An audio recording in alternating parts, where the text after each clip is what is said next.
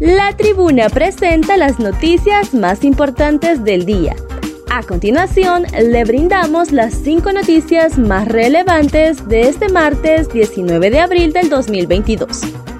Escuadrón antibombas en Los Cobras previo a extradición de expresidente Hernández. El escuadrón antibombas de la Policía Nacional llegó la mañana de este martes a las instalaciones de las Fuerzas Especiales Los Cobras para redoblar la seguridad previo a la extradición del expresidente Juan Orlando Hernández. En el lugar se encuentran varios vehículos de la DEA. La base aérea de donde estaría saliendo Hernández a Estados Unidos también se mantiene vigilada por varios policías. Según informe preliminar, los familiares del expresidente Hernández y el cuerpo de abogados llegarán este martes al cuartel de los Cobras para despedirse. Al parecer, el traslado del expresidente se hará vía aérea seguido de un contingente de seguridad por la vía terrestre hasta el lugar. En la sede de las Fuerzas Especiales también están algunos agentes de la DEA quienes estarán a cargo de recibir al expresidente. La UNA regresa a clases presenciales el 18 de mayo. El rector de la Universidad Nacional Autónoma de Honduras, Francisco Herrera, informó esta mañana en un medio de comunicación que se tiene planeado regresar a las clases presenciales el próximo 18 de mayo. En este primer periodo tenemos 25.000 estudiantes que están participando de la presencialidad en aquellas licenciaturas que requieren laboratorios y prácticas pero el próximo 18 de mayo, que es cuando inicia el segundo periodo académico, es la fecha en donde retornaremos a las clases presenciales, manifestó Herrera. El rector de la UNA dijo que se planea regresar a la presencialidad respetando y aplicando las medidas de bioseguridad. Además, hizo un llamado para que los estudiantes completen su esquema de vacunación. Los hondureños andan por todos lados, sin medidas de bioseguridad, pero nosotros las cuidaremos, porque lo más importante de la universidad es el estudiante, agregó el rector de la UNA. Altos funcionarios de CEDIS cerraron con broche de oro su concierto de corrupción según el CNA. El Consejo Nacional Anticorrupción presentaron este martes el informe de los altos funcionarios de CEDIS que cerraron con broche de oro su concierto de corrupción, exponiendo los resultados encontrados en la primera línea de investigación realizada por esta instancia.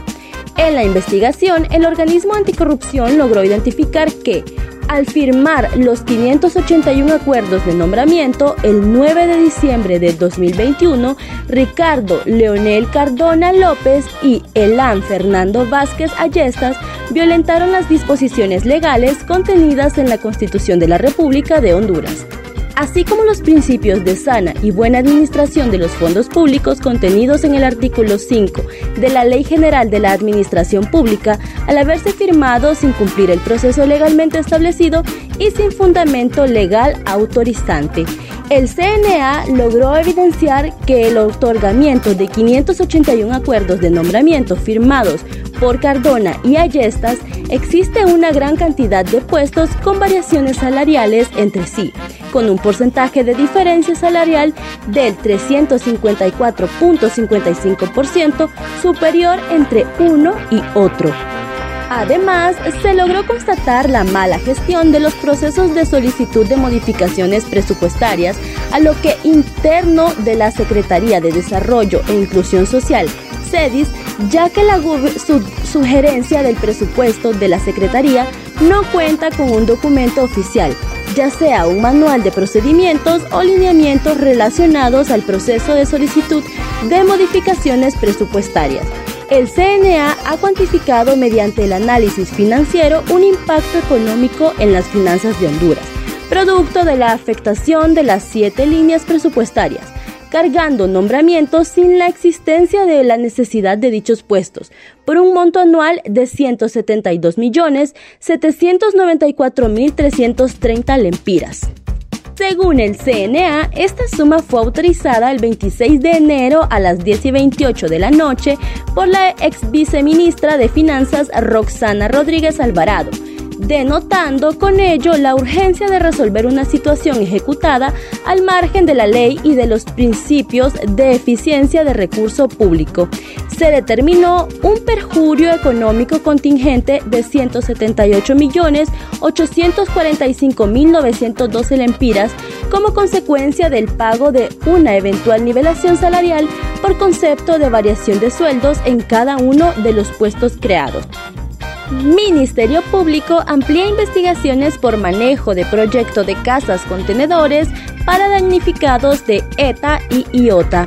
La Unidad Nacional de Apoyo Fiscal y la Agencia Técnica de Investigación Criminal, ATIC, efectúan este martes una inspección de campo en el proyecto residencial Morazán, salida al sur de la capital.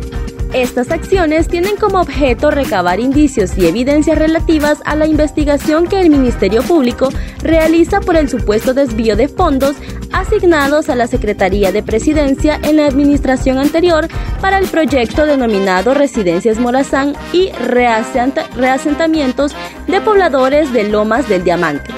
Este caso lo comenzó a investigar la Fiscalía Especial para la Transparencia y Combate a la Corrupción Pública, FEDCOP, tras una denuncia interpuesta en contra de exfuncionarios gubernamentales, entre ellos el exministro de la Presidencia, Eval Díaz, por lo que agentes del Departamento de Investigación de los Delitos de en contra de la Administración Pública y Patrimonial y técnicos en procesamiento de la escena del crimen de la ATIC efectuaron una primera inspección in situ el 13 de enero pasado.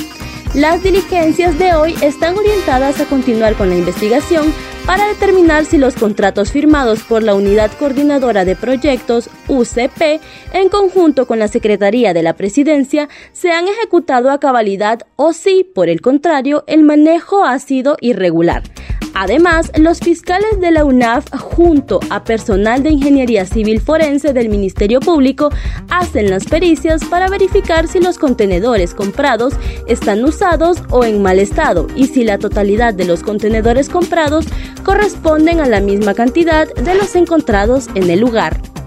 Uno de los fines del proyecto fue atender a las personas afectadas por el paso de las tormentas tropicales entre octubre y noviembre del 2020, ETA y IOTA, respectivamente, pero hasta la fecha ello no se ha concretado, así como en lo referente a reasentar a los pobladores de Lomas del Diamante, apenas 12 contenedores habrían sido acondicionados y utilizados.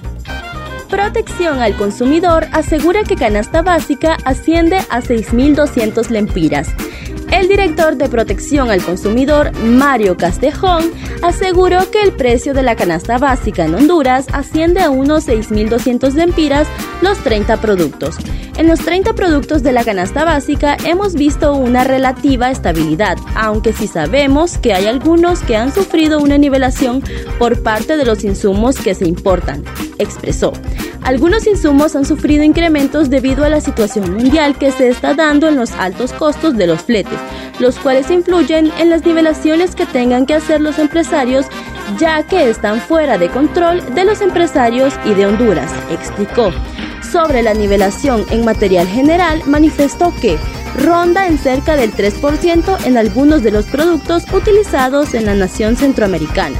También influyen los intermediarios, juegan un papel importante en esto, pues en la feria del Empirita los costos corporativos con otros mercados andan en los 900 lempiras y los 1200.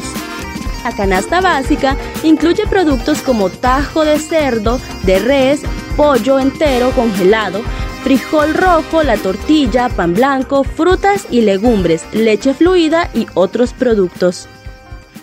Estas fueron las cinco noticias más importantes de hoy, martes 19 de abril del 2022. Muchas gracias por su atención.